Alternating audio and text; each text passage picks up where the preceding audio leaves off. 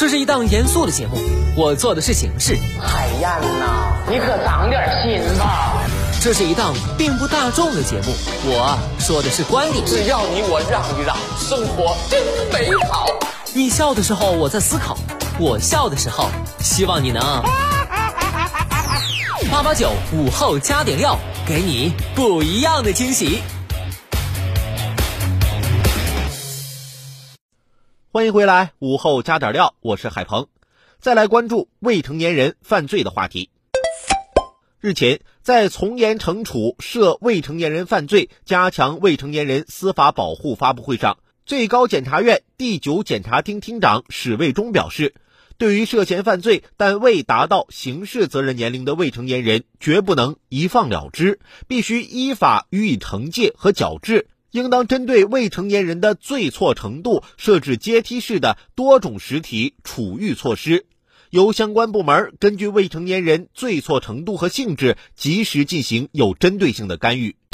当前，未成年人霸凌乃至犯罪已经成为不可忽视的社会问题，尤其是很多未成年人作恶者的作恶手段极其残忍，犯罪情节极其恶劣，令人不寒而栗。这一现象让很多父母心存忧虑，生怕自家孩子遭遇这些熊孩子的侵害。而要想有效惩戒矫正这些罪错未成年人，一放了之显然不是好办法。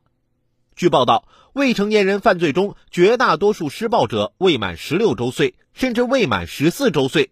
根据有关法律规定，即使造成严重后果，也无法对其施加治安管理处罚和刑事制裁。相当于未成年人的身份成了施暴者肆意妄为、欺凌他人、为非作歹的护身符。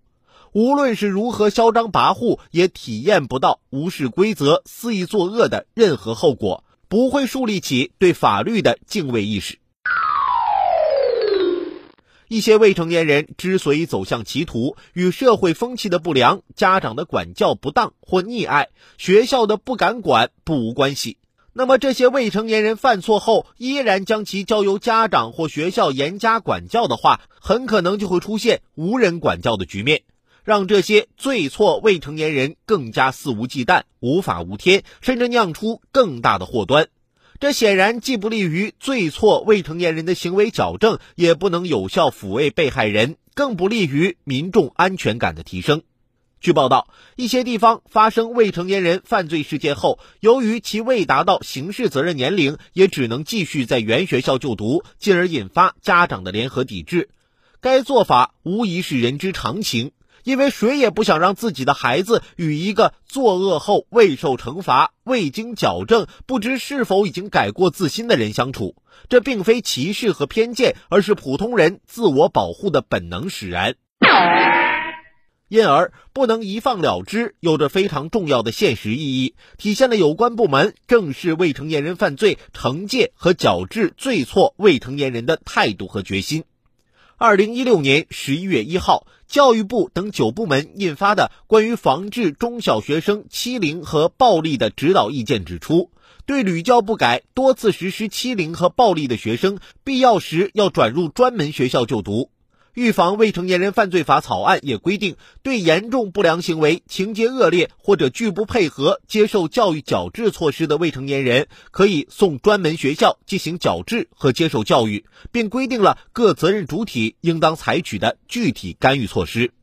可见，矫治惩戒罪错未成年人的体系呼之欲出。这也说明，对罪错未成年人，既不能一放了之，也不能一关了之。如果仅仅是将其关起来，而忽视了背后的复杂原因和未成年人易于矫治的特点，也是对未成年人严重的不负责任。这决定了对罪错未成年人收容教养或送入专门学校的同时，必须辅之以健全的心理干预、行为矫正和适当的惩戒体系，做到真正的对未成年人的未来负责，既不放纵，也不抛弃，让罪错未成年人得以知过能改。重新回归社会。